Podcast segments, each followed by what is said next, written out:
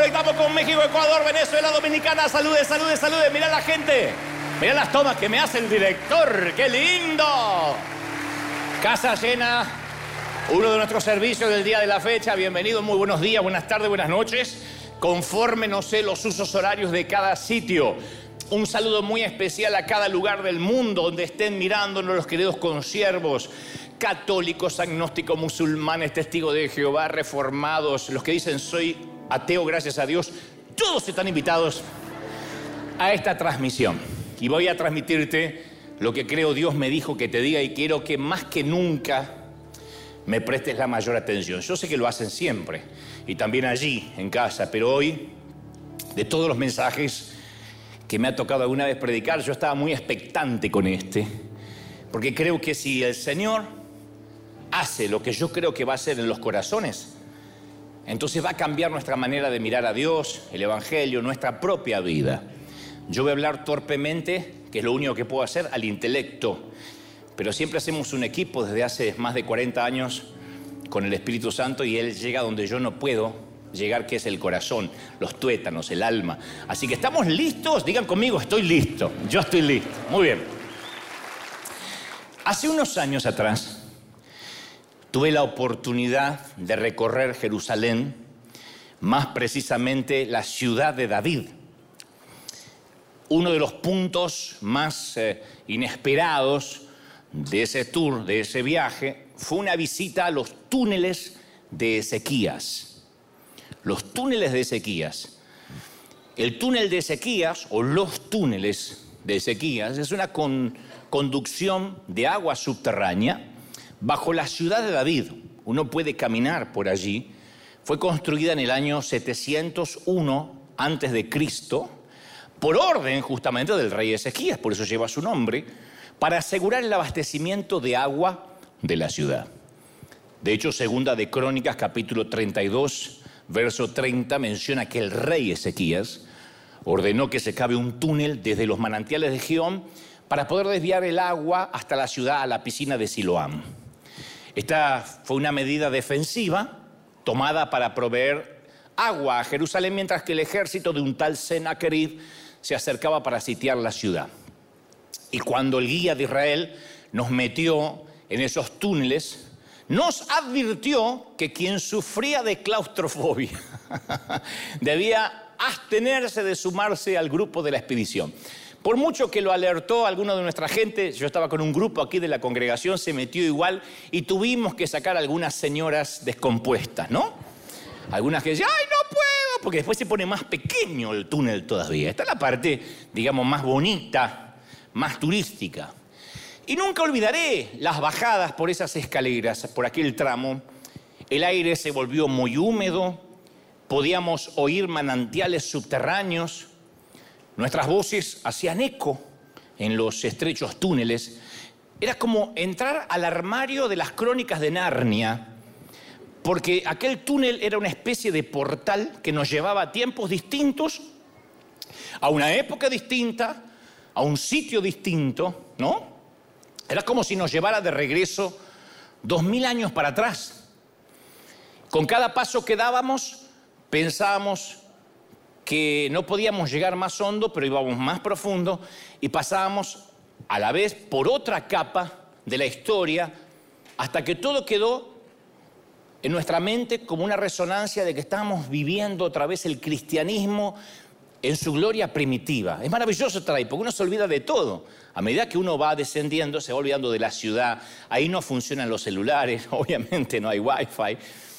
Y mientras que recorríamos aquellas claustrofóbicas catacumbas, yo me sentía abrumado por el hecho de hallarnos en un lugar donde nuestros antepasados espirituales lo arriesgaban todo, inclusive sus vidas, por causa de Dios.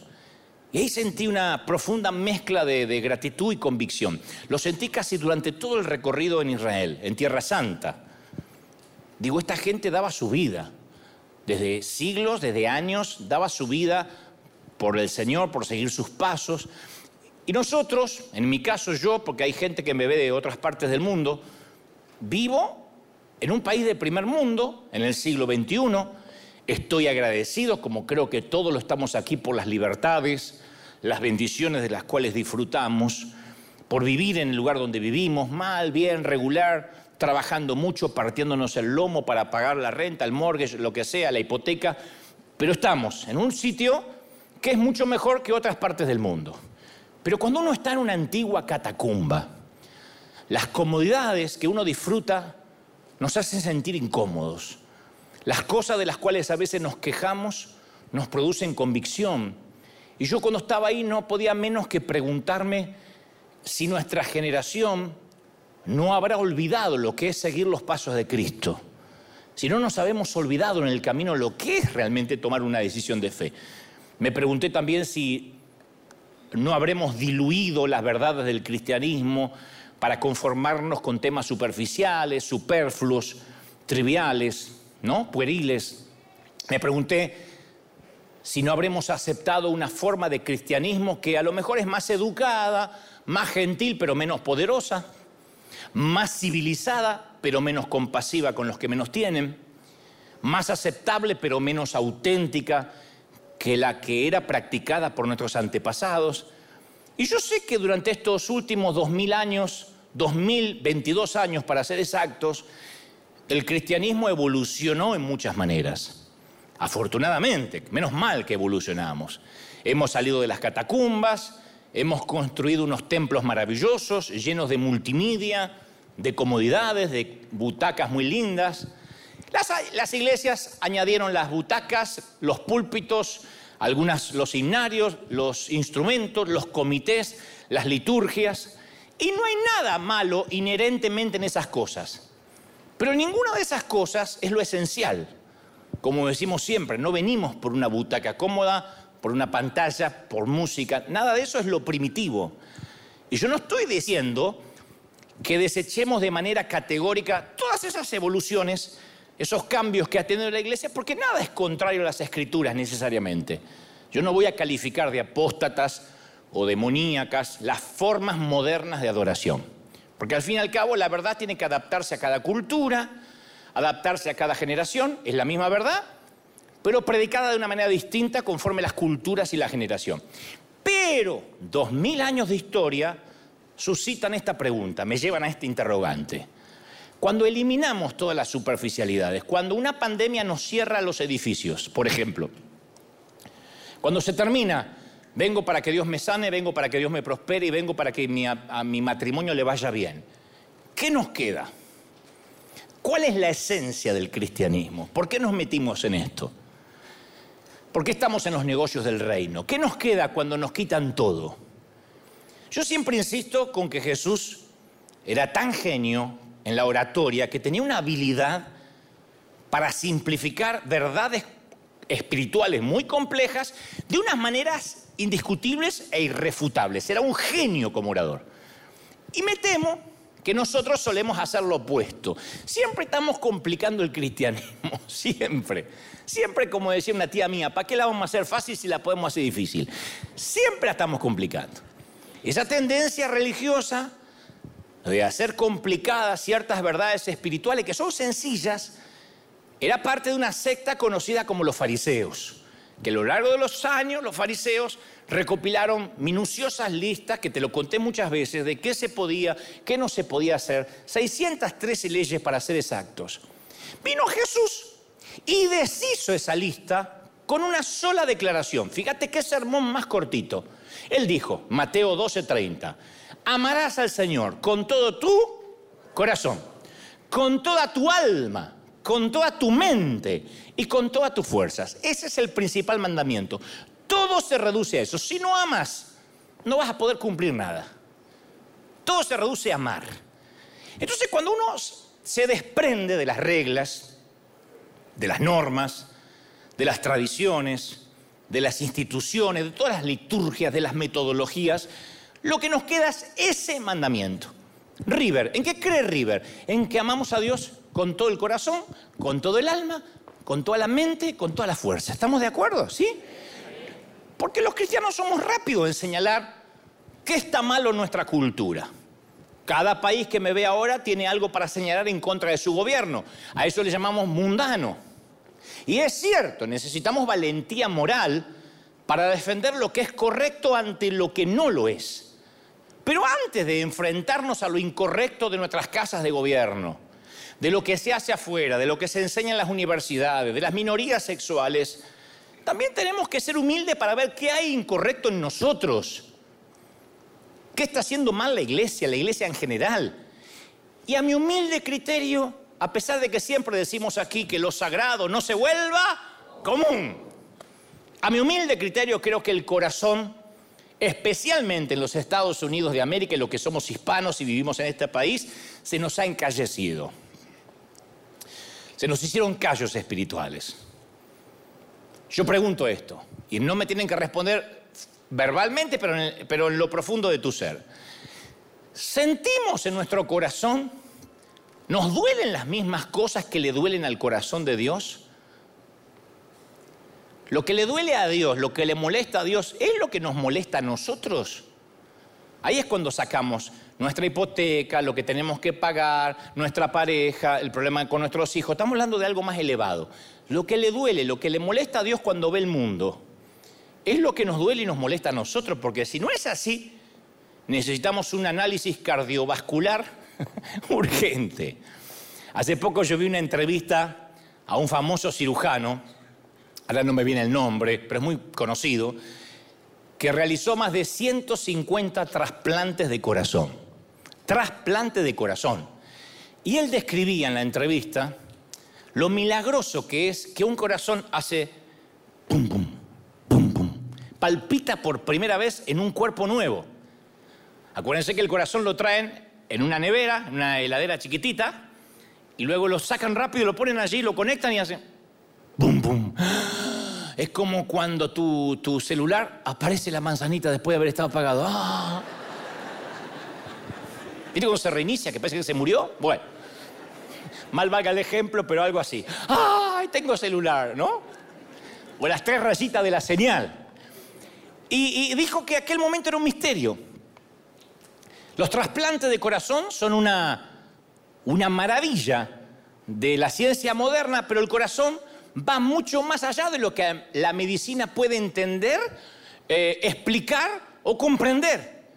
Porque decía, decía este médico, no es simplemente un mecanismo físico de bombeo. No se limita el corazón a hacer circular 5.000 litros de sangre a lo largo de 100.000 kilómetros de vasos sanguíneos. El corazón tiene su propia mente, literalmente. Hace unos años decíamos, cuando la Biblia habla del corazón es metafórico. No, los estudios afirman que el corazón segrega sus propias hormonas, semejantes a las del cerebro. O sea, tiene el corazón una memoria celular. Así que un trasplante de corazón no solo es físico, sino que también es metafísico. Los que reciben un corazón trasplantado no solo reciben un nuevo órgano como quien recibe pulmones nuevos, riñones nuevos, sino que reciben junto con el corazón recuerdos celulares, recuerdos que no estaban en él. Entrevistaron a muchísima gente con un corazón nuevo que sienten la obligación, aunque no conocen a sus donantes, de honrar la vida de quienes le dieron ese órgano. ¿Por qué? Porque reconocieron que con el nuevo corazón sintieron nuevos deseos, nuevos hábitos que llegaron con su corazón. Está confirmado que hay gente que se volvió más buena, más afable, siente otros deseos de hacer cosas que antes con el corazón viejo no sentía. Entonces los investigadores llegaron a la conclusión y la investigación ha sido respaldada, dicho sea de paso, por numerosos estudios médicos, que quienes reciben un trasplante no solo reciben un corazón nuevo, Junto con ese corazón también reciben reacciones sensoriales, deseos, hábitos totalmente nuevos. Mirá si te tienen que poner un corazón y te ponen el corazón de tu suegra. Todos los hábitos. Porque alguien lo pensó. No me digan que no, alguien lo pensó. Y esto me recuerda a Ezequiel 36, 26 que dice, les daré un nuevo corazón. Les infundiré un espíritu nuevo, dice Dios Les quitaré ese corazón de piedra que ahora tienen y les pondré un corazón de carne. Eso no es una licencia poética, realmente es un cambio de corazón. Por eso nada se compara con el milagro de cuando le entregamos el corazón a Cristo. No es una metáfora, no es una poesía. Le entregué mi corazón a Cristo y después se lo entregué a un novio y después al sinvergüenza aquel. No, no, no andamos repartiendo corazones. La sola decisión de entregar el corazón a Cristo pone en marcha una reacción espiritual en cadena que tiene consecuencias infinitas. Dios acaba de adoptar un nuevo hijo, te hace parte de la familia y tu viejo corazón es cambiado por un corazón nuevo. Entonces, cuando le entregamos nuestro corazón a Cristo, Cristo nos entrega su corazón a nosotros. Eso es un cambio de corazones, es un trueque. Y pasamos a ser pacientes trasplantados. Todos nosotros fuimos trasplantados del corazón, menos mal. Nadie diga, yo nunca tuve una operación. Sí, te trasplantaron del corazón, si no, no estarías acá. Y tenemos la responsabilidad de honrar a nuestro donante. Porque a él sí lo conocemos, sabemos de dónde proviene ese corazón. A él sí lo conocemos. Y los recuerdos celulares que acompañan ese corazón trasplantado, nos da reacciones nuevas, deseos nuevos, hábitos que no teníamos. Por eso decimos, acepté a Cristo y me siento distinto. Claro, porque sentimos ahora lo que Cristo siente. ¿Y qué es lo que Cristo siente? Con el nuevo corazón, una de las cosas que no teníamos antes es la empatía, la compasión por los demás. Por eso digo, si no estás sintiendo lo que Jesús siente, deberías hacerte un análisis cardiovascular Tal vez no tienes el corazón de Jesús. Nuestro corazón comienza a sentirse quebrantado por las cosas que quebrantan el corazón de Dios. Es así, a partir de que aceptamos a Cristo. Y ese es el centro, eso es lo medular de lo que significa amar a Dios con todo el corazón. Por eso todas las leyes se reducen a esa sola, amarás a Dios con todo el corazón, pero para eso hay que ser trasplantado.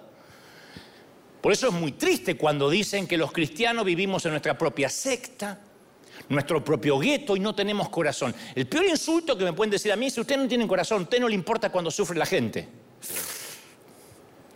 Y creo que a veces tienen razón.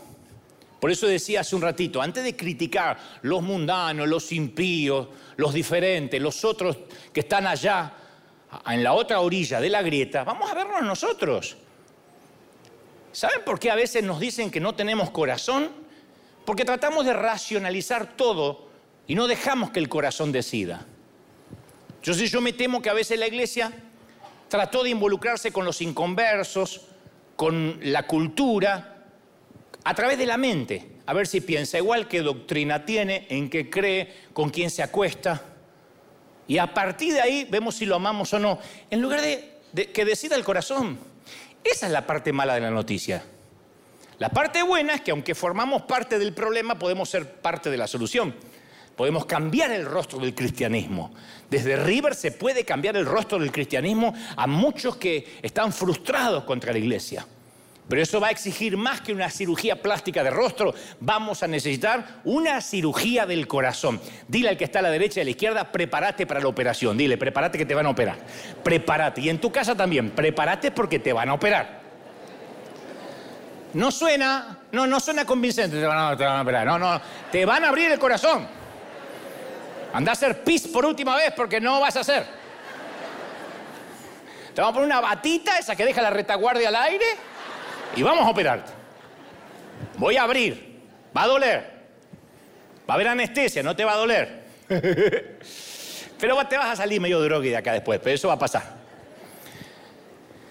El psiquiatra Víctor Frank documentó en su libro sus experiencias como superviviente del holocausto. Habrán visto esas imágenes duras en los documentales, en los libros.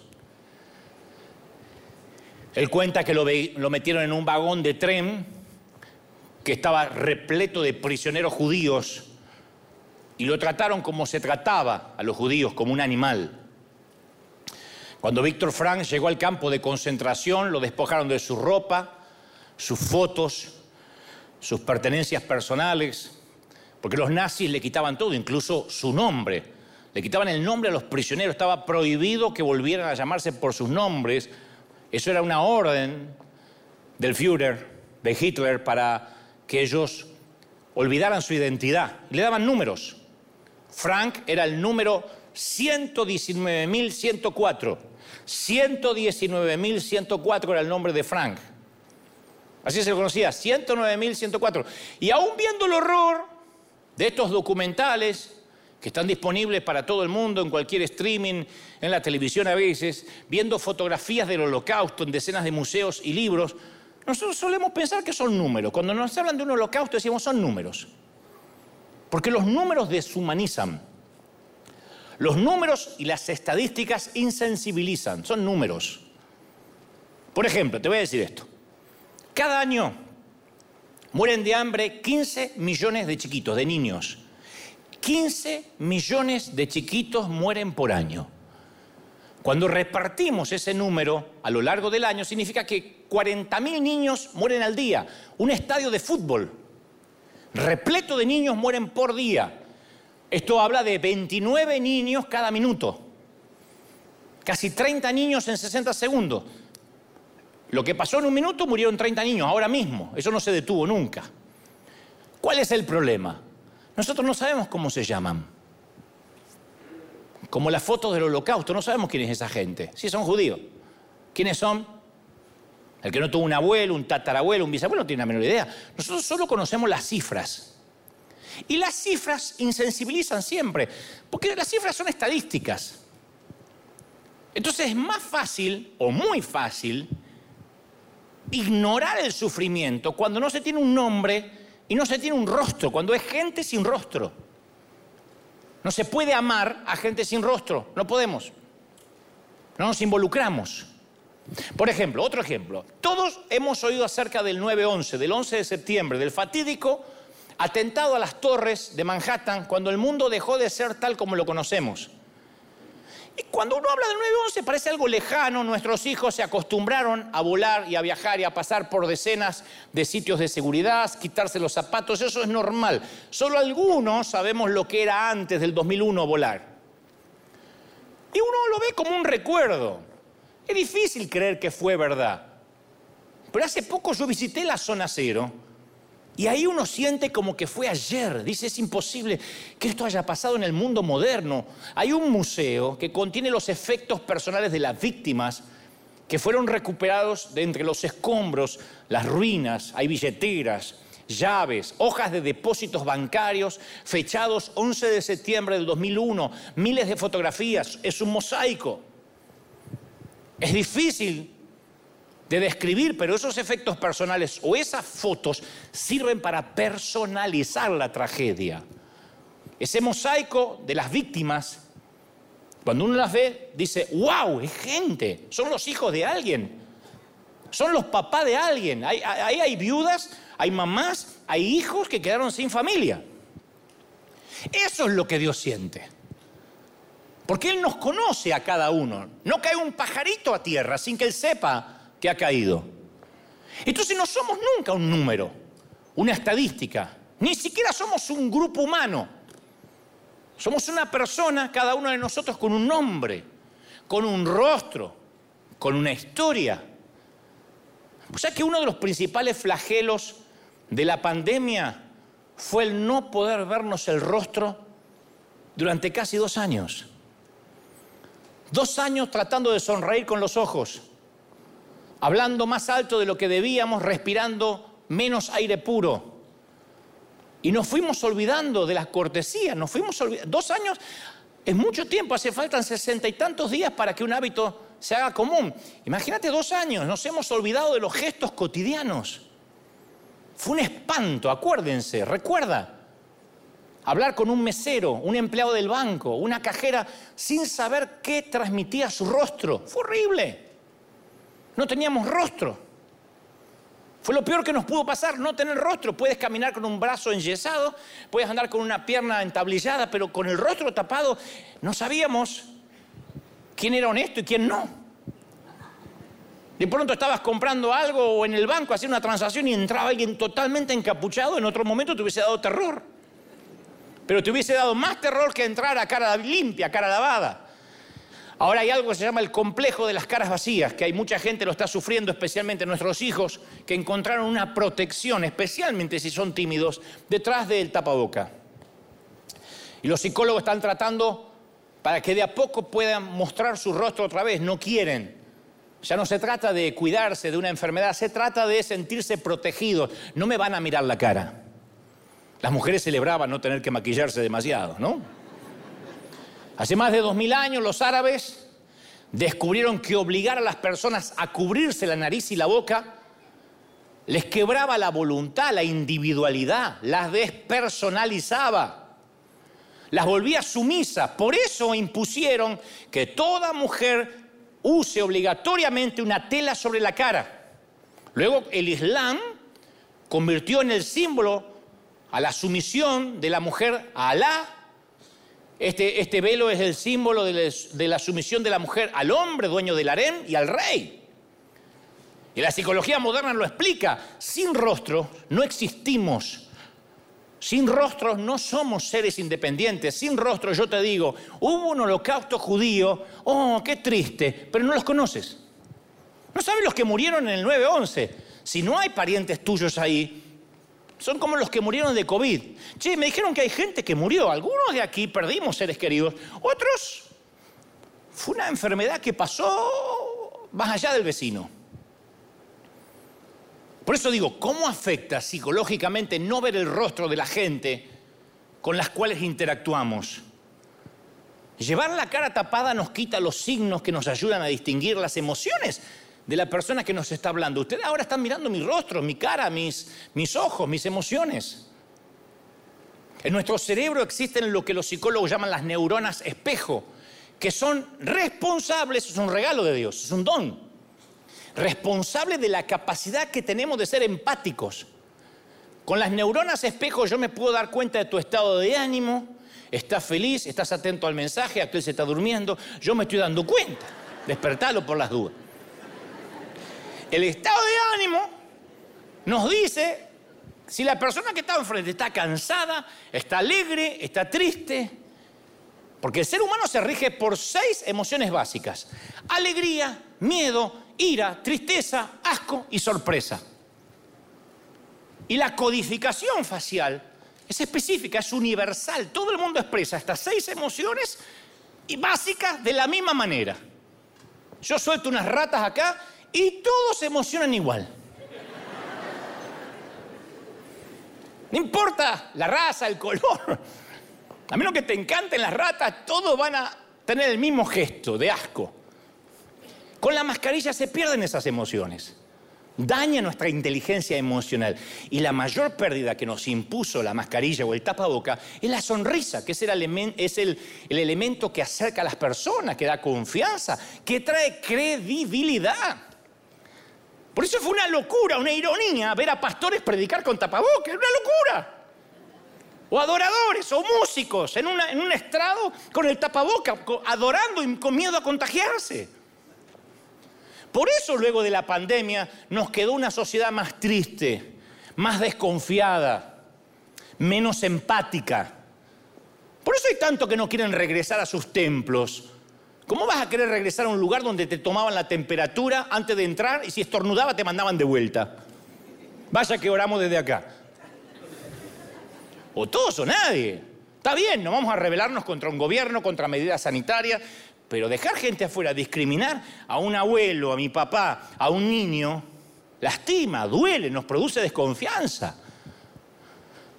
La Organización Mundial de Salud y Alimentación de las Naciones Unidas calculan que cada día mueren 25 mil personas en todo el mundo a causa del hambre, a causa de la desnutrición, gente. En Estados Unidos, solo aquí, solo aquí, en la Unión Americana hay 130 mil niños esperando ser adoptados, no tienen familias. Y millones más de niños en el resto del mundo que no tienen familia que mueren de hambre. Cada 21 segundos muere un chiquito por desnutrición o por tomar agua contaminada. 21 segundos. Ahora te pregunto, ¿alguien anoche no pudo dormir por eso? No los quiero hacer sentir mal. Yo dormí. ¿Por qué? Porque es un problema sin rostro. Es una estadística. Nunca hemos sostenido nosotros en brazos a alguien que está agonizando a causa del hambre. ¿Quién de aquí vio partir a la eternidad a un niño con hambre, si era tu familia? Nadie en nuestra familia ha muerto necesariamente debido porque bebió aguas contaminadas. Creo que no conocemos a nadie nuestro que haya sido secuestrado y vendido como esclavo. Ninguno de los miembros de nuestra familia duerme en las calles. Pero una vez que ese problema adquiere un nombre y un rostro, cambia todo. El rostro lo cambia todo. Lo mismo cuando en temas de pecado hablamos de algo y no de alguien. Ay, a mí me pone loco cuando los evangeloides hablan de algo y no de alguien. Cada vez que se reúnen los pastores, los apóstoles, los líderes a decir, ¿cuál va a ser la postura de la iglesia para con las lesbianas, gays, bisexuales, transexuales o transgéneros? ¿Cuál va a ser la postura de la iglesia? Yo les cambio la pregunta, le digo, ¿cuál va a ser tu postura? Si esa lesbiana, gay, gay, bisexual, transexual o transgénero es tu hijo o tu hija. No, la postura de la iglesia. No, no, no, no, no. La tuya si es tu hijo. ¿Cuál va a ser tu postura? ¿Una patada? ¿A vivir bajo el puente hasta que cambie de orientación sexual? Yo no estoy diciendo si está bien, si está mal, estoy diciendo cuál va a ser tu postura si es tu hijo. Porque si uno no le pone un nombre y no le pone un rostro, no se puede amar, tampoco se puede asumir posturas. No me hables de la postura de la iglesia como si la responsabilidad de amar fuera de las paredes, de la denominación, de la interpretación que haces de la doctrina. ¿Cuál va a ser la postura de la iglesia para con los divorciados y para con los que abortan, las que abortan? ¿Cuál va a ser tu postura si ese divorciado es tu hijo o eres tú mismo? Y si la que aborta es tu propia hija. Dios me libre. ¿Y si pasa, cuál va a ser tu postura? ¿Patada? ¿Que se críe el hijo, que críe el hijo en la calle, en la esquina? Porque la postura de la iglesia no lo permite.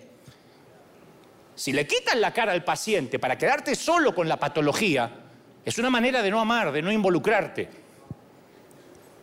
Quieres saber la postura de la iglesia solo para lidiar con los síntomas, no quieres ensuciarte con el problema. Dios conoce cada uno de esos nombres. Dios conoce cada uno de esos rostros.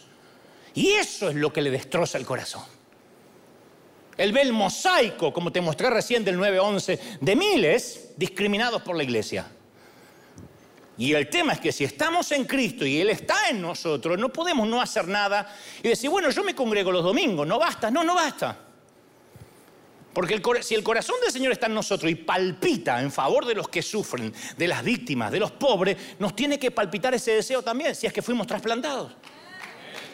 Si es que fuimos cambiados realmente de corazón. Alguien tiene que decir amén, ¿sí o no? si eres seguidor de Cristo, fuiste reclutado para ser parte de un ejército de compasión. Y no es correcto quedarnos de brazos cruzados. No podemos decir, la iglesia no es un centro de beneficencia. Si quiere, vamos a estar orando. Eso es lo que ofrece la mayoría. Vamos a estar orando. ¿De verdad? Alguien de la iglesia empieza a pasar hambre y yo te voy a decir, vamos a estar orando, ¿eh? Perdóname, pero se me enfría el almuerzo. Voy a estar orando. No me van a ayudar. No es un centro de beneficencia. Fue siempre la frase que puso a la gente como números. O sea, la gente nos sirve cuando es para diezmar. Cuando es para ofrendar, cuando hay que ayudarle ya no es gente, son números. ¿De verdad? Mira, mientras peleaba la guerra civil española, George Orwell, que es un gran escritor inglés, tuvo un encuentro con el enemigo al que tenía que matar. Y el famoso dramaturgo inglés había ido a combatir el fascismo. El fascismo es una, para el que no sabe, es una ideología política y un sistema de gobierno totalitario de extrema derecha que se opone a la democracia, que nació inicialmente en Europa. El primer régimen fascista fue la Italia de Benito Mussolini, la Alemania de Hitler, la España de Franco, y algunos dictadores latinoamericanos, para variar, copiaron el modelo después. Y Orwell relata que cuando iba a dispararle a un soldado fascista, el soldado fascista lo primero que hace es quitarse el pantalón, desnudarse. Y levanta los pantalones en alto, se quedan calzones. Y entonces Orwell no lo mata y después reflexiona así, dice, yo no pude disparar debido a ese detalle de los pantalones. Porque yo había llegado ahí para dispararle a enemigos, fascistas. Pero un hombre que sostiene en alto sus pantalones no es solo un fascista, es otro ser humano semejante a mí. Es un hombre en calzones. Independientemente de lo que crea, no tiene pantalones. No puedo matar a alguien sin pantalones porque es un humano como yo. Eso es ponerle un rostro incluso al enemigo. Yo te suelo contar que muchas veces en las redes me dicen cosas feroces, eh, hostiles, perniciosas. Y me liquidan, me dicen de todo, con unos, odios eh, viscerales. También me escriben cosas lindas, lagos, lo has cumplido, que soy muy joven, todas esas cosas que me gustan. Pero hay gente que escribe con tantas cargas de veneno que a mí me da curiosidad. ¿Qué lo motiva a levantarse a la mañana? Porque yo trato de ponerme en sus zapatos, ¿eh? no me hago el, el que orino agua bendita. Yo también digo, a ver, yo no, no, no me gusta, por decir a alguien, no me gusta eh, el cantante Rafael. Entonces me levanto a la mañana, voy a meterme en las redes de Rafael. Le voy a decir que no diga más escándalo, porque suena feo. Que cambie la manera de cantar y que se corte ese pelo. Y lo voy a seguir en las redes y lo voy a odiar. a mí se me ocurre. Digo, no lo escucho, ya está. Escucho Chayán. A Marc Anthony, qué sé yo. Que se casó con una chica de 23, Marc Anthony. Marc Anthony, 23 tiene la flaca. Tiene. Él tiene 53, mi edad. Bueno, esto no viene al caso, pero para. Entonces, cuando alguien me escribe con esas cargas viscerales de odio, yo entro en sus perfiles y quiero conocerlos. Y es muy difícil ocultar quiénes son, aún detrás de ese veneno. Entonces primero les veo el rostro, porque yo los quiero ver sin pantalones, como Orwell. Les miro el rostro. Y trato de ver, a veces, no, a veces son perfiles de haters que inventan para atacar, pero si está el rostro ahí, digo, ah, un rostro adusto, con las marcas visibles de trauma, pobrecito de dolor, de baja estima, ¿le ves? Viste que en la foto de perfil uno pone la mejor, y esto pone la foto.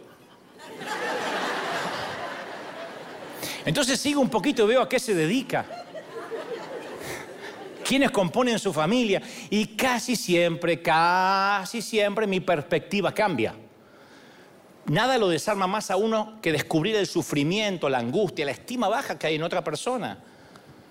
Las personas que te atacan son personas con vuelo bajito. No hay alguien más ocupado que tú o que mí dedicado a atacar gente. Si estás más ocupado que yo, no te da la vida. Yo no conocí nunca a nadie más ocupado que yo, que tuviera más ocupaciones que yo, que se dedicara a atacarme. Entonces, cuando le pones un rostro al comentario venenoso, entiendes todo. Dice, ah, con razón, con esa cara, con esa vida, con esa familia, con esa suegra, con esa iglesia yo también estaría tirando veneno. Con esa cara, ¿cómo no va a tirar veneno, pobrecito? Yo tengo, conozco a alguien que vive denunciando falsas doctrinas. Eh, sus mensajes parecen siempre llenos de odio. Y a veces hasta da entrevistas y habla muy mal de mí, de otra gente, y dice, Dante era esto cuando era joven, como no tiene nada, ahora él va cuando yo tenía adolescente, a ver qué hice, qué no hice. Y él dice, mi llamado es juzgar, sopesar los espíritus, juzgar a los demás. Nadie me diga no juzguéis, porque yo sí estoy para juzgar. Pero si lo conoces un poco a este caballero, es un niño asustado, encerrado en un viejo y achacado cuerpo de 70 años, pero es un niño. Hace poco lo vi contando cómo hace 50 años atrás su papá rompió una pared en el afán de querer darle una trompada, cómo tuvo que irse a la calle, cómo se frustró, cómo la vida lo golpeó. Entonces cuando le pones un rostro, a ese que te ataca, entiendes que es un niñito enojado detrás de una corbata que le queda grande. Es un niñito enojado. Esa persona que a veces detesta y dice, no puedo creer cómo puede tener tanta maldad, es una niña enojada. Es una niña ofendida. Es un niñito enfadado con su padre porque en este caso le dio una paleta de dulce más grande a Dante que a él. Entonces está enojado, a mí me da paleta. ¿Por qué no me da paleta? Y es un, es un Kiko.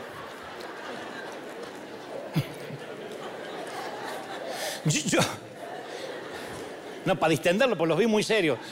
Yo, yo, yo no estoy diciendo que el sufrimiento te da un fast pass, un pase libre para, para decir lo que quieras, ser grosero e ir hiriendo a la gente por ahí. No. Pero así como uno es responsable de sus acciones, también es responsable de sus reacciones. Y la compasión por el otro siempre es la reacción correcta. Tampoco estoy diciendo que la reprensión, la corrección, la exhortación no tengas un lugar. A veces es lo más amoroso que podemos hacer, exhortar y corregir a alguien. Pero hasta esas cosas deben hacerse con un espíritu de compasión, como te estoy operando ahora, con anestesia. Que entre risa y risa, me dijo desgraciado. Está bueno. Me dijo ofendido.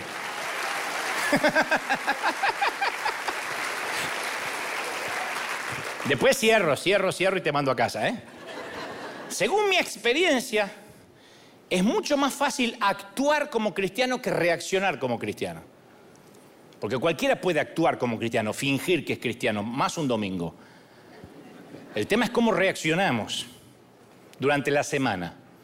¿Cómo reaccionamos? No, a mí no me interesa si tienes actuación de cristiano. Me, me encantaría saber si tus reacciones son de cristiano. ¿Cómo eres? ¿Cómo reacciona? Eso revela lo que hay en tu corazón. Si amamos a Dios con todo el corazón, vamos a reaccionar con empatía, entendiendo al otro, con compasión. El querido Juan Carlos Ortiz decía, a veces yo le decía, Juan Carlos, ¿cómo soportás a fulanito de tal? Es insoportable, orgulloso, pedante, argentino y petizo. Tiene todo en contra.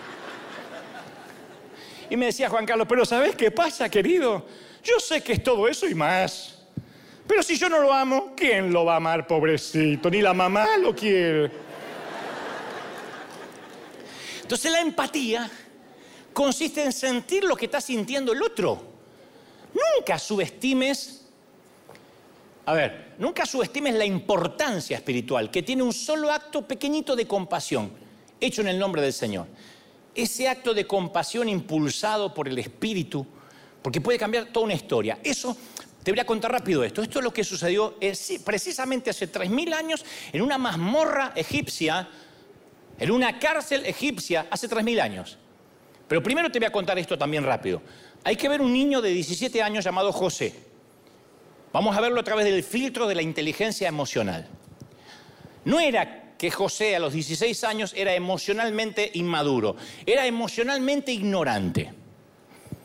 Porque el joven José de 17 años era un alcahuete del padre. La Biblia dice que iba y le contaba al padre las cosas que hacían sus hermanos. Papi, papi, papi, no sabes lo que hace el Rubén, ¿eh? El Rubén no sabe lo que hace, ¿eh? Anda con las mujeres del pueblo el Rubén, ¿eh? No sabes lo que hace el otro, el Héctor. El Héctor es terrible, el Héctor. Iba, iba, iba, le llenaba la cabeza al viejo. ¿Cómo lo van a querer los hermanos? Ni yo lo quiero así. Y se ve que era algo corriente en esta familia. Toda la familia era emocionalmente disfuncional. Porque Jacob tenía un favorito entre los hijos. ¿Quién tiene un hijo favorito? No respondan, pero... Y el tipo hace un acto de favoritismo, porque vos podés decir, bueno, fulanito es más favorito en mi corazón, pero no, le regala a José una túnica de muchos colores. y Hugo vos, le regala. Que destrozó a la familia. Un día José soñó que sus hermanos se inclinarían ante él y el tipo pensó que los hermanos, los tipos estos iban a estar felices con su sueño. Chicos, antes de comer los, las arepas, eh, soñé que todos se inclinaban ante mí. ¿De verdad pensó que lo iban a felicitar? Se ve que faltó a clase el día que enseñaron que si tienes un sueño no lo cuentes a gente envidiosa. Y los celos se convirtieron en un odio tan grande que lo vendieron como esclavo. José fue a parar a Egipto, comienza a trabajar para un magnate llamado Potifar, el Donald Trump de la época. Todavía no es presidente otra vez, así que no. nada. Y las cosas iban a empeorar. Lo acusan, lo acusan de acoso sexual agravado por el vínculo, le cancelan el contrato y termina en una mazmorra egipcia. Y las crisis siempre ayudan a que dejemos de vernos el ombligo. Un, poco de crisis producen una gran cantidad de compasión. Y eso es lo que le pasa a José. Dios convierte la cárcel en un aula donde aprende unas cuantas lecciones de empatía. Y ahí recibe en la cárcel educación sobre inteligencia emocional. Después de haber estado un tiempo en la cárcel, una noche dos funcionarios que están presos tienen un sueño, uno cada uno. Y Génesis 46 dice lo siguiente, cuando José fue a verlos, los encontró muy preocupados y les dijo, ¿por qué andan cabizbajos? Lo diré otra vez, los encontró muy preocupados y le dijo, ¿por qué tienen esa cara? Esa sola ocasión que él se preocupó, que manifestó eh, inteligencia emocional, salvó de la extinción a dos naciones. Te lo explico rápido.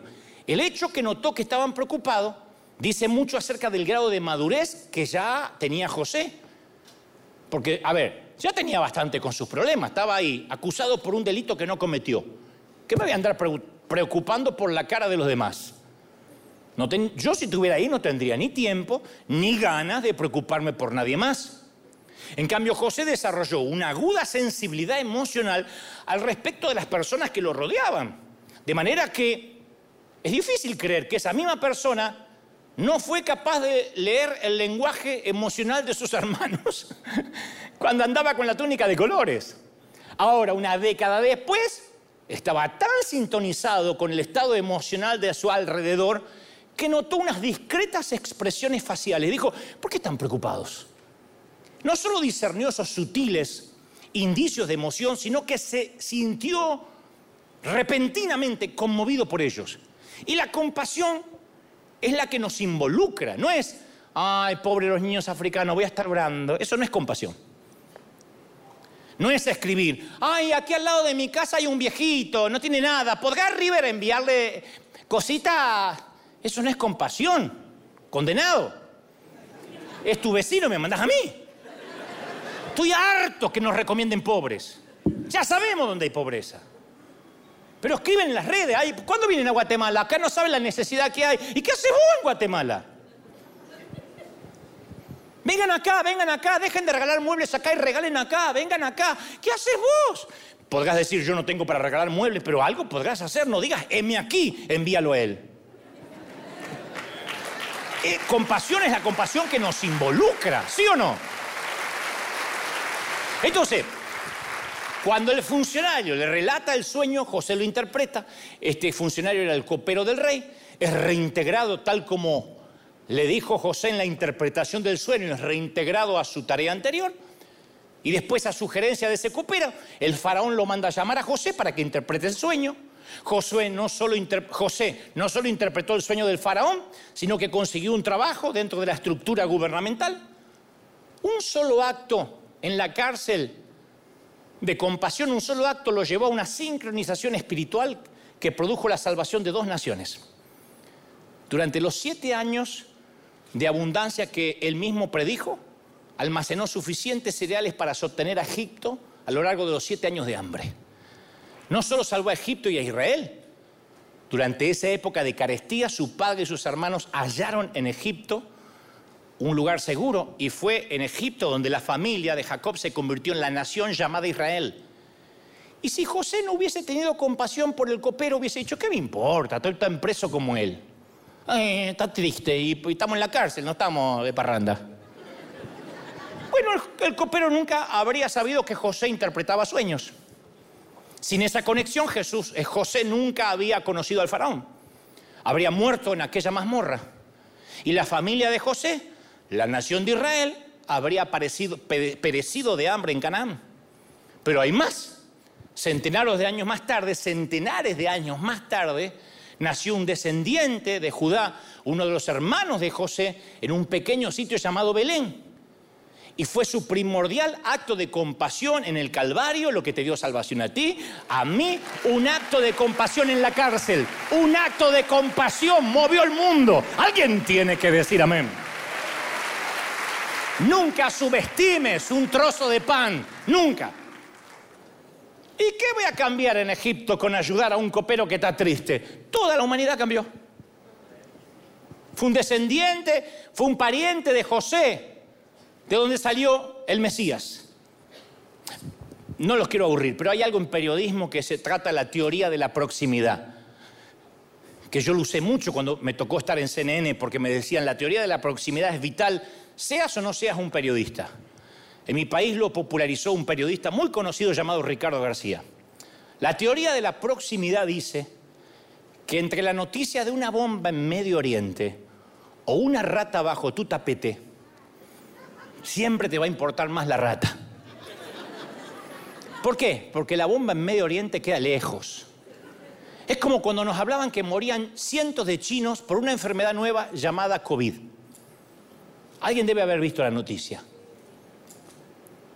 ¿Nos preocupamos? No, porque eran chinos. Los chinos comen de todo, se enferman de todo. Aparte pasaba en China.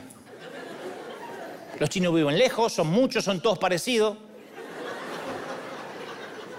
Se están muriendo muchos chinos, ah, pero hay más. A lo sumo decimos pobres chinos. De allí la frase, ojos que no ve, corazón que no siente. Dijo un marido que no quería revisar el celular de la mujer. Se rió nervioso, revisalo. A eso se le, se le suma la teoría de la gota en el océano. O sea, la teoría de la proximidad es si, si, está lejos no me importa. Y además, la gota en el océano, lo poco, lo insignificante que podemos hacer ante un problema abrumador como el hambre. Si, si Rusia invade Ucrania, ¿y qué puedo hacer yo desde acá? Cuando nos sentimos abrumados por la escala del problema, no hacemos nada para resolverlo porque pensamos que es una gota en el océano. Esto pasa cuando vemos las estadísticas acerca del sufrimiento masivo en África. Cuando vemos un buitre que está esperando que el niño termine de morir para comerlo. No es un dibujo animado, no es esto generado a través de, de computación, esto es una realidad. Pero ¿por qué no ayudamos? Porque nos ponemos en un marco analítico. Y cuando analizamos todo liquidamos la compasión. La cabeza se interpone en el camino del corazón. Las objeciones lógicas obstaculizan las acciones compasivas, siempre. Esto no es responsabilidad mía, yo no estoy preparado, una simple ofrenda mía no va a salvar los niños de África. Si Dios te está hablando al corazón, no dejes que tu mente se te meta en el camino de lo que Dios quiere que hagas. ¿Qué voy a andar ayudando al copero en la cárcel? Si eso, ¿qué va a cambiar? ¿Va a cambiar Egipto? Sí, va a cambiar Egipto. Te van a llamar para gobernar Egipto gracias a que ayudas a ese copero. ¿Y qué más va a cambiar? ¿Va a cambiar el mundo? Sí, va a cambiar el mundo. Porque si sobrevives de tu descendencia va a venir el Mesías. Entonces, amar a Dios con todo el corazón no significa solo escuchar nuestro corazón.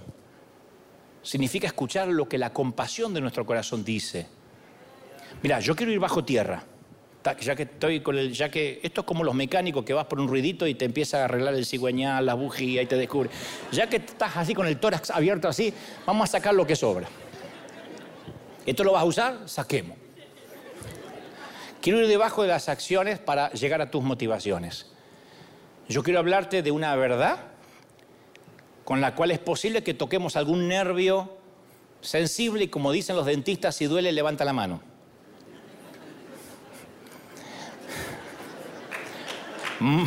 Mateo 6:21 dice, donde está tu tesoro, ahí está también tu corazón.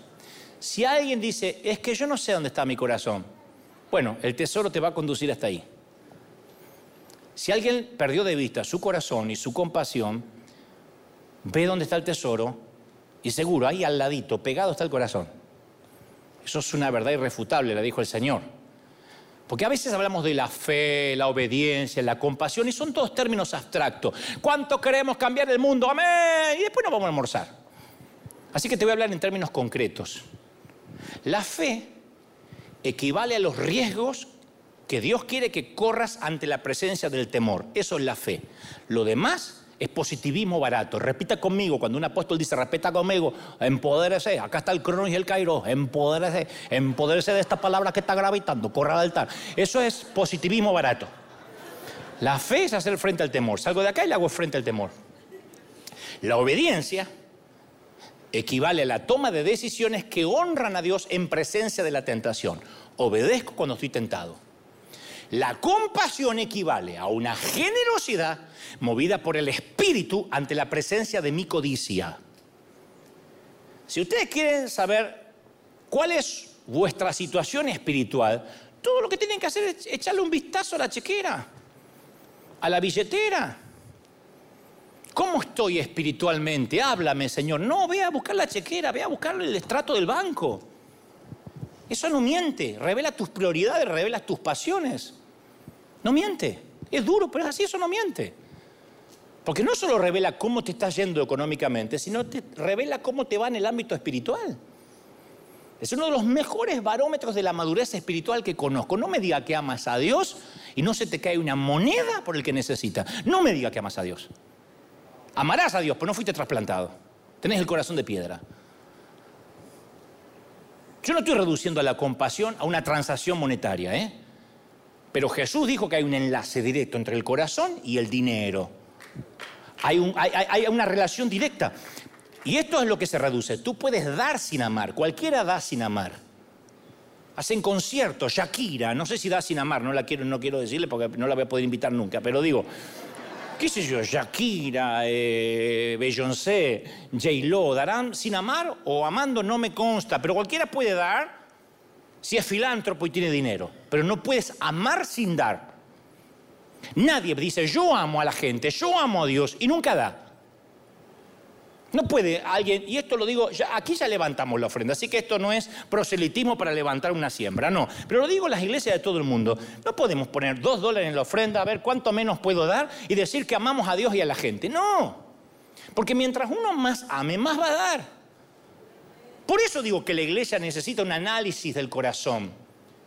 Nunca las bendiciones que Dios nos da son un fin en sí mismo. Las bendiciones son un medio para llegar a un fin. El fin es bendecir a los demás. Somos bendecidos para poder bendecir. Si no se acaba la bendición. En River nos ponemos a construir un gran templo, un gran campus, o nos ponemos a comprar autos de lujo y se acaba la bendición. Porque somos bendecidos para bendecir. Mi motivación es ganar más dinero, sí. Cuando me dicen, vos sos rico, sí. ¿Cómo que no? Y quiero ser más rico porque cuanto más tengo, más voy a dar. Más posibilidad de bendecir, de salvar a esos chicos, de bendecir, de mandar dinero. Somos bendecidos para bendecir. Alguien tiene que decir amén. ¿Qué hace esto?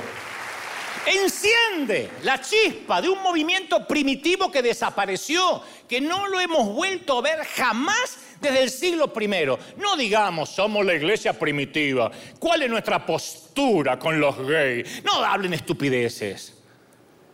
Hace siglos que no nos parecemos a la iglesia primitiva. ¿Por qué? Porque la iglesia primitiva no dice, y eran prósperos y se compraban autos, tenían buen crédito, se compraron un Tesla y pagaron la cuota de la casa. Decía, vendían las propiedades, vendían las posesiones, le compartían los bienes entre sí según la necesidad de cada uno y no paraban de crecer. En esto conoceréis que son hijos míos, que se amen unos a otros. Alguien tiene que aplaudir más que eso. Aleluya. Entonces, Permíteme que te haga una pregunta. A ver, vamos a hacernos todos esta pregunta. ¿Qué produce más, gozo en el corazón de Dios?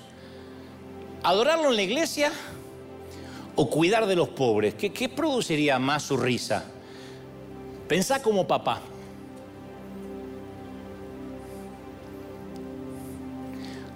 ¿Cuál de las dos cosas es una definición mejor de lo que significa de verdad amar a Dios con todo el corazón. Yo no estoy diciendo que adorar no sea maravilloso, acá adoramos mucho. Mi, pregunta es, mi pregunta es, ¿cuál de los dos, la adoración en la iglesia o el servir a los demás es un acto mayor de adoración? Ojalá que la respuesta sea evidente, ¿no? Y si en lugar de la calidad del sonido o estrenar nuevas canciones, la prueba de nuestra adoración estuviera en un corazón capaz de quebrantarse por las mismas cosas que quebrantan el corazón de Dios. Por eso Dios nos bendijo tanto a nosotros como River. Si alguien quiere conocer el secreto es ese. Porque algunos vienen acá buscando el secreto, a ver si está en la música, en las pantallas, en algún chiste de la prédica. El secreto es la compasión. Mi querido Carlos Anacondia me dijo una vez, el evangelista Carlos Anacondia, Dios prometió que está donde están dos o tres. Así hablaba Carlos Antonio. Yo no puedo hablar de alguien sin ponerle la voz porque no tiene el mismo peso. Él está donde están dos o tres. Pero no te olvides antes que Jesús está, pero en la ventana mirando hacia afuera, mirando las almas, mirando los que todavía no entraron. Y si viéramos la compasión como una forma de adoración, una adoración sin palabras, una adoración más allá de las palabras, amueblar casas es adoración a Dios. A mí me dicen, pero se la amueblas a católico. El otro día alguien se nos ofendió porque amueblábamos una casa y para pasar los muebles teníamos que pasar por una virgen gigantesca así. ¿Por qué no le quitan a esa virgen? Porque yo estoy adorando a Dios. ¿Qué me importa lo que haga la persona? Yo no, no le voy a quitar nada ni tirar nada que no quiera tirar. Yo estoy adorando a Dios. Mi adoración es servir. Adoración es dar. ¿Están conmigo, sí o no? No estés pensando no tengo, nunca tendrás lo suficiente, nunca. Nunca seremos lo suficiente. Pero hay que empezar. Me molesta mucho cuando alguien dice, ah, vos podés dar porque soy Dante Gebel. ¿Yo doy porque soy Dante Gebel o soy Dante Gebel porque algún día empecé a dar? Ah, ustedes pueden dar porque son ricos. ¿Somos ricos? ¿Podemos dar porque somos ricos o somos ricos porque siempre dimos? Entonces no dejes que eso impida que des lo que tienes, que seas quien eres y hagas lo que puedes hacer. Si puedes cambiar la vida de un solo niño, ¿de verdad no es suficiente? ¿No es suficiente la vida de un solo niño? Si fuera el tuyo. El Talmud, que es el comentario judío del Antiguo Testamento, lo dice de esta manera, todo el que destruye una vida es como si hubiera destruido el mundo entero. Y el que salva una vida es como si hubiera salvado el mundo entero. Entonces no permita que aquello que no puedes hacer impida lo que sí puedes hacer. Pon tu dinero, tu tiempo, donde tienes el corazón. Tal vez dice, literalmente no tengo dinero, pero tienes tiempo, ¿no? Porque el dinero es el pago por nuestro tiempo. Te pagan por hora, por mes, por quincena. Les das tiempo a la empresa, a la compañía y te dan billetes. Entonces, si no puedes dar dinero, puedes dar tiempo. Yo quiero dar mi tiempo, quiero dar tres horas de mi tiempo, una hora de mi tiempo. Porque no se trata de una sola gota en el océano. Todo acto de generosidad tiene un efecto dominó que cambia el curso de la historia y que va a cambiar el corazón, tu corazón. ¿Algún pecado en particular te repugna? Alguno que dice, oye, esas cosas no las soporto, perdón, pero soy de la vieja escuela, esas cosas me enferman. Bueno, ponle a ese pecado el rostro de tu hijo y vas a ver cómo corres a abrazarlo. ¿Sientes que si les das a los pobres no te va a alcanzar? Ponle el rostro de tu padre y prueba si eres capaz de querer cambiar el celular mientras que ves que él va a comer esta noche restos de basura o dormir a la intemperie. Y si no logras hacerlo con todo eso, sigue el consejo de Jesús que dijo, cuanto lo hiciste por mis pequeñitos, imagina que lo hiciste por mí. ponle al dolor el rostro de Jesús. Ponle el rostro de Jesús a tu enemigo. Ponle el rostro de Jesús al pecador, a la fría estadística, a los números insensibles, a las estadísticas deshumanizadoras. Y entonces, solo entonces, cuando veas el rostro del Señor en tu prójimo, tu prójimo se transformará en tu hermano.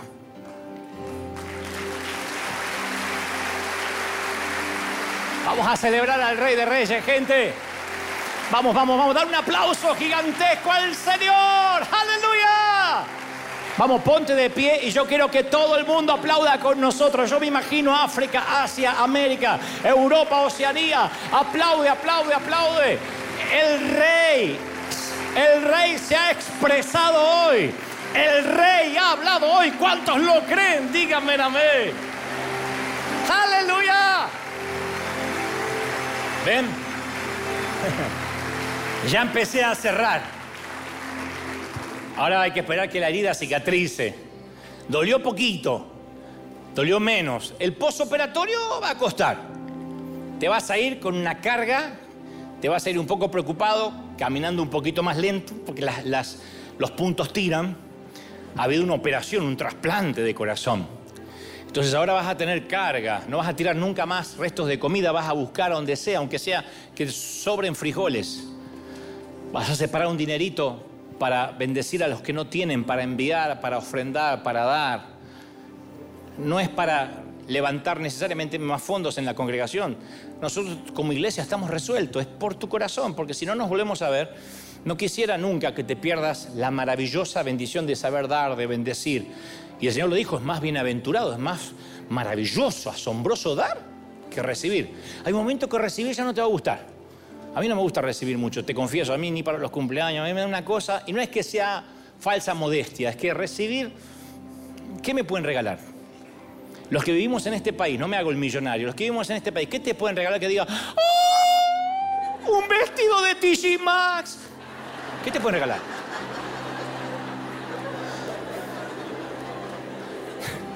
¿A qué te pueden regalar? La ropa que quiero me la puedo comprar tengo un auto que me, lleva y me trae. Yo no necesito tener 18 inodoros en casa. Probé y solo puedo ir uno a la vez. Rico no es el que más tiene, el que menos necesita es el rico. El que dice, ya tengo lo que no me hace falta más. No me hace falta una casa más grande con un montón de habitaciones para que la revista Caras y Jetas venga a sacarme la foto. Entonces, el que resuelve la vida, ¿qué te queda? Dar. Dar. Buscar, esto no significa andar regalando dinero, buscar formas de dar, de bendecir. No me dejan mentir el equipo contable que me rodea continuamente. A mí me tienen que parar, pues yo digo, vamos a bendecirlo y vamos a darle, dale, mandale, vamos a ayudarle un mes más, vamos a ayudarle a aquel otro, vamos.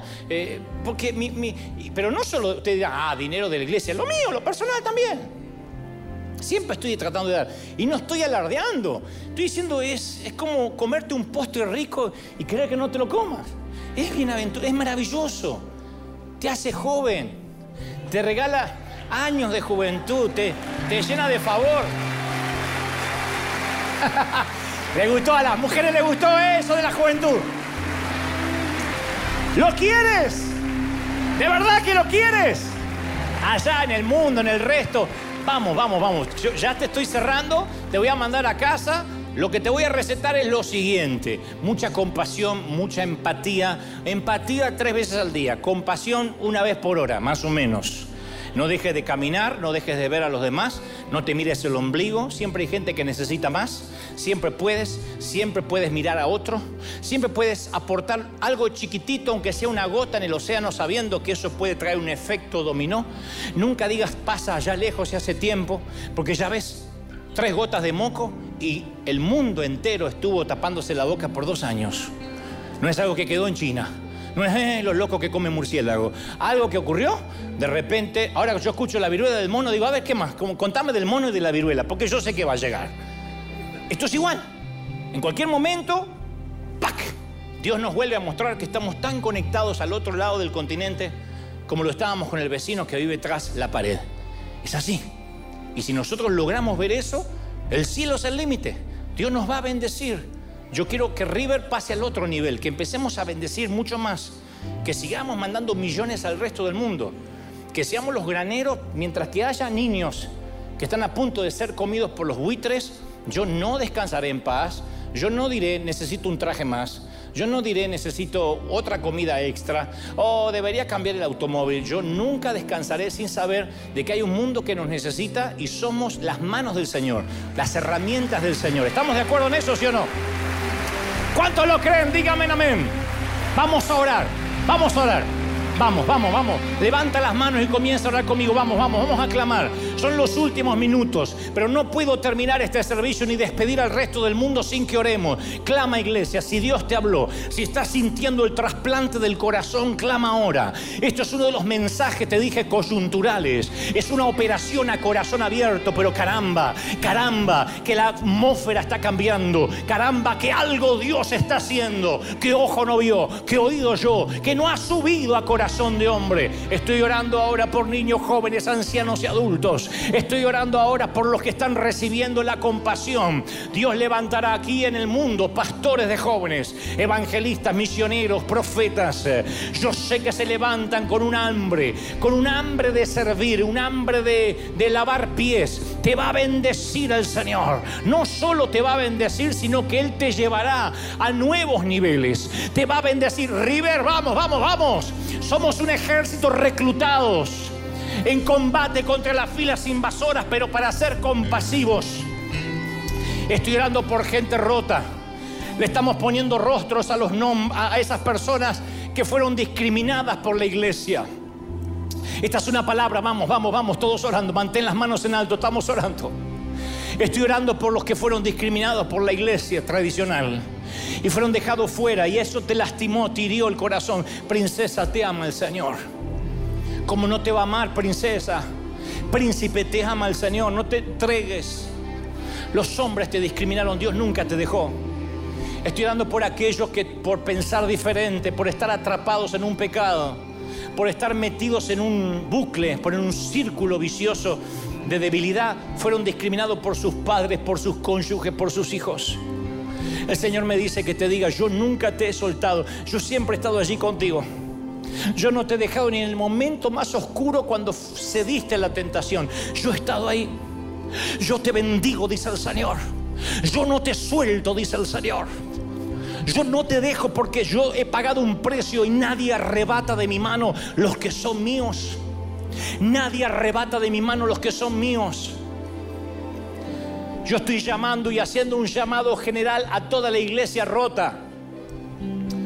Dios permita que en tu nación, pueblo o aldea abran las puertas de los templos para recibirte tal como eres. Pero si no, puedes venir a través, aunque sea de la pantalla River, cada semana, tal como soy, como decía la canción, tal como soy. Así soy, un desastre pero esto es lo que soy esto es lo que amaste y tú me conocías por nombre, por apellido, antes que fuese gestado en el vientre de mi madre. Reciban, reciban, reciban ese amor. El Señor me mostraba hace unos minutos que muchos no pueden amar porque no se aman a sí mismos, porque no se pueden perdonar, porque todavía tienen en la mente la frase religiosa, algo habrás hecho, estás pagando ese cáncer vino por tu desobediencia, ese tumor vino por el divorcio. ese accidente en la ruta ocurrió porque te saliste de la cobertura. Y esas frases demoníacas, porque eso es lo que son, provienen del infierno, te hicieron dudar de cuánto te ama el Señor. Entonces yo te digo que hay que amar a otro dice, pero no puedo. Estoy en mi cárcel privada de, de Egipto, mi propia mazmorra, no puedo mirar a nadie. El Señor me dice, ten compasión porque yo hoy estoy revelándote que te amo, te pongo mi corazón. Hay muchos que entregaron su vida a Cristo, pero nunca habían entregado su corazón. Y hoy el Señor me muestra que tu corazón está siendo cambiado. Que hay una operación, una intervención quirúrgica impresionante. Uy, todos, levanta las manos, recibe esta palabra, recíbela es impresionante lo que Dios está haciendo en River Arena ahora. Y en el mundo a través de las ondas, a través de radio, de televisión, de streaming, hay algo que va para allá y conmueve. Yo estoy orando por Asia, por nuestros queridos hermanos asiáticos, filipinos, coreanos, japoneses, chinos. Estamos orando, orando por Europa. Se levanta una iglesia nueva, yo lo sé. Dios me ha dicho, tus ojos lo verán antes de partir. Esa iglesia primitiva, esa iglesia escandalosamente llena de gracia, porque la gracia escandaliza, la gracia molesta, la gracia impide que los religiosos controlen, pero los religiosos van a tener que soltar sus manos del timón que no les pertenece y el Señor tomará su lugar y Él será el que pastoreará las ovejas como lo está haciendo. Yo soy, yo soy, yo soy, dice el Señor, yo soy, dice el Señor. Impresionante. Más corriente del Espíritu sopla, imprime una nueva unción. ¿Pueden sentirlo? ¿Pueden sentirlo? Algo se ha derramado aquí. ¿Pueden sentirlo? Uy,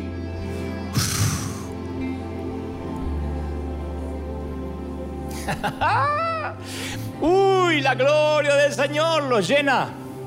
Momento a momento, minuto a minuto es la gloria del Espíritu. Pocas veces ha ocurrido esto, pero yo sabía desde ayer. El Señor me dice, esa palabra será soltada, quedará en una cápsula de tiempo, afectará a niños, afectará a los nietos de los que hoy están aquí, a bisnietos. Una palabra que quedará literalmente en los aires. Seguirá tocando almas, corazones. El Señor dijo, ¿quién, ¿a quién enviaré? ¿Quién irá? ¿Quién irá por ellos? ¿Quién irá? ¿Quién irá a por ellos? ¿Quién irá por nosotros? ¿Quién nos representará? Los ángeles no tienen ese privilegio, mis queridos. El Señor dice, ¿quién, quién, quién, quién va? ¿Quién va? Y en Estados Unidos de América Dios ha levantado una iglesia de hispanos donde nadie podrá decirme que es demasiado pobre, demasiado indocumentado, poco preparado, sin capacidad, porque algo tienes, algo puedes, y Dios dice, comienza con lo que tienes y te bendeciré. Cuando tú te mojes los pies, abrirle las aguas, no tienes por qué no das. Y no es por miseria, es un, es un estado de tu corazón.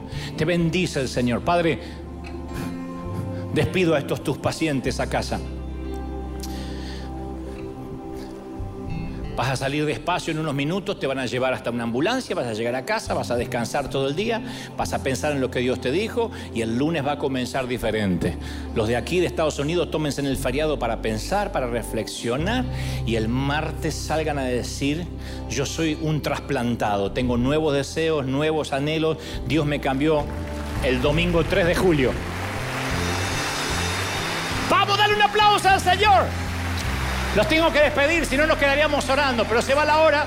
Chau, chau, chau, chau. Hasta el domingo que viene. Chau, bendecido gente.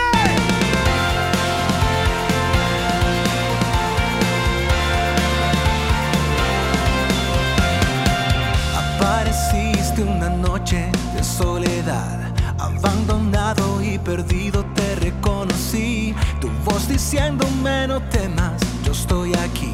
El Padre me envió por ti. Me curaste las heridas, me sanaste mi Jesús. Todas mis cargas las dejaste allí en la cruz. Algo tan grande no lo puedo comprender. Oigo tu dulce voz diciéndome una y otra vez. oh, oh, oh, oh eres bienvenido, eres amado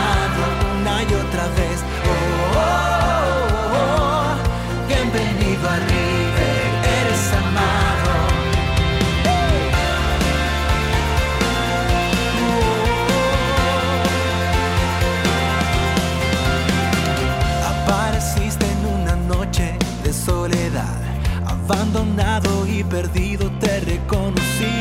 Tu voz diciéndome no temas, estoy aquí. El Padre me envió por ti y me curaste las heridas, me sanaste mi Jesús. Todas mis cargas las dejaste allí en la cruz. Algo tan grande no lo puedo comprender. Oigo tu dulce voz diciéndome